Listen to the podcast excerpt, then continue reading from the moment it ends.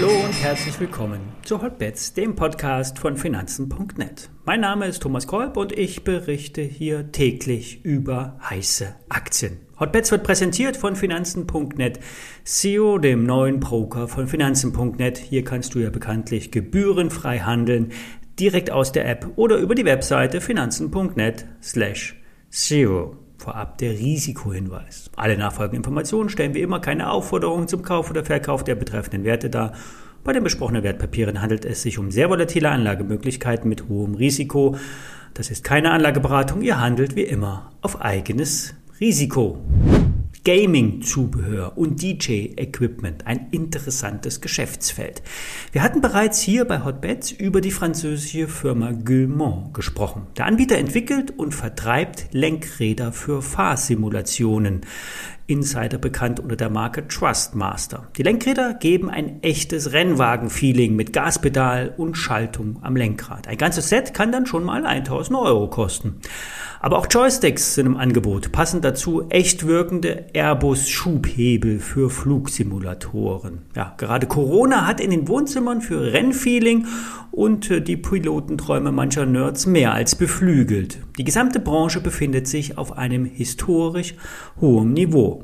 Bereits zum Halbjahr hatte Guillemot die Prognosen angehoben und nun gab es eine erneute Anpassung. Es werden noch einmal 10 Millionen Euro mehr erwartet, in Summe 160 Millionen Euro. Das Ergebnis ähm, äh, wird jetzt bei 25, äh, bei 30 statt 25 Millionen Euro liegen. Die Zuversicht ist beachtlich, denn auch die Gaming-Branche hat unter den massiven Lieferproblemen bei Elektronikzubehör zu leiden. Bei Guillemot werden einige Bestellungen zwar in das vierte Quartal geschoben, trotzdem kommt das Unternehmen im abgelaufenen Quartal, also im dritten Quartal, noch immer auf einen Umsatzplus von knapp vier Prozent.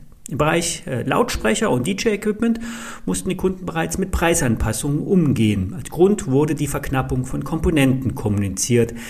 Mit einer 30-prozentig erhöhten Lagerhaltung hatte hier bereits Claude Guimont, Firmenlenker und Namensgeber, im Sommer reagiert. Wie bereits beim letzten Mal erwähnt, hält die Firma eine Beteiligung an dem Spieleentwickler Ubisoft. Dieser wird in den Büchern höher bewertet als derzeit an der Börse kotiert. Hier könnten also mal formal Abschreibungen fällig werden. Zur Aktie sagt Börsengeflüster, Spott billig, KGV 10, Wachstum ohne Ende, Inhaber geführt, eine regelmäßige Ausschüttung an Aktionäre gibt es auch noch. Kaufen lautet die Spezialwerteempfehlung. Um beim Thema Gaming zu bleiben, Markus schrieb mich gestern an und hat auf IGT, International Game Technology, hingewiesen. IGT ist ein Unternehmen, das Spieleautomaten in Spielcentern betreibt, zum Beispiel in Las Vegas. Sportwetten organisiert und Lotterien anbietet, alles im regulierten Bereich. Markus ist mit der Aktie sehr gut gefahren. Mit einigen Schüben hat sich der Wert von unter 10 auf aktuell 27 Euro geschoben. Gestern wurde, wurde mit dem Rechteinhaber der Marke Marilyn Monroe eine Vereinbarung bekannt gegeben, wonach Lotteriespiele unter dem Namen vermarktet werden können. Der Spielemarkt, vor allen Dingen in Las Vegas, der kommt nun nach dem Pandemieabbruch wieder in geregelte Bahnen. Es hat sich hier ein gewisser, sagen wir mal, Unterhaltungsnachfragestau entwickelt, der nun unter anderem im Spieleparadies Las Vegas abgebaut werden soll. Für die Aktie bedeutet das, ja, für uns keine Empfehlung, äh, aber weiterhin positive Aussichten. Bei uns ist das eher ein Sidekick auf den Gaming-Sektor und hier nur eine Randnotiz. Ja, kommen wir zu einer Empfehlung. Es geht um den Bauzulieferer STO. Der Hersteller von Farben- und Dämmsystemen für Hausfassaden hat ein starkes Geschäftsjahr. Ganz klar, die Bauwirtschaft boomt. Energetische Maßnahmen sind an der Tagesordnung.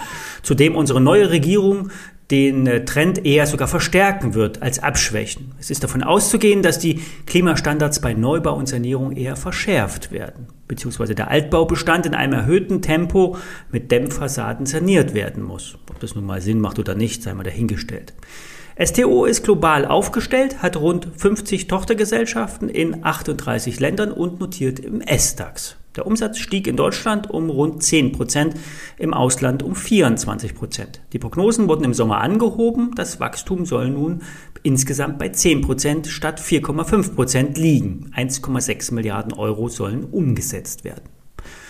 Problematisch war dann eher die stagnierende Prognose beim Ergebnis. Hier wurde nicht angepasst, die bisherige Schätzung wurden nur bestätigt. Zwischen 95 bis 110 Millionen Euro soll das EBT betragen. Die Börse will aber immer mehr, ist unersetzlich, äh, unersättlich an Gewinnsteigerungen. Und dementsprechend fiel auch die Aktie von STO zurück, von 230 auf zuletzt 190 Euro.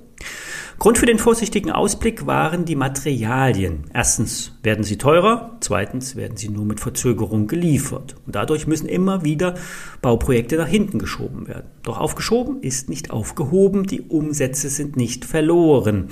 Am 19. November kommen nun die Zahlen zum dritten Quartal. Hier sollte sich zeigen, dass die Marge nach Meinung von Analysten und Experten nicht signifikant fallen wird.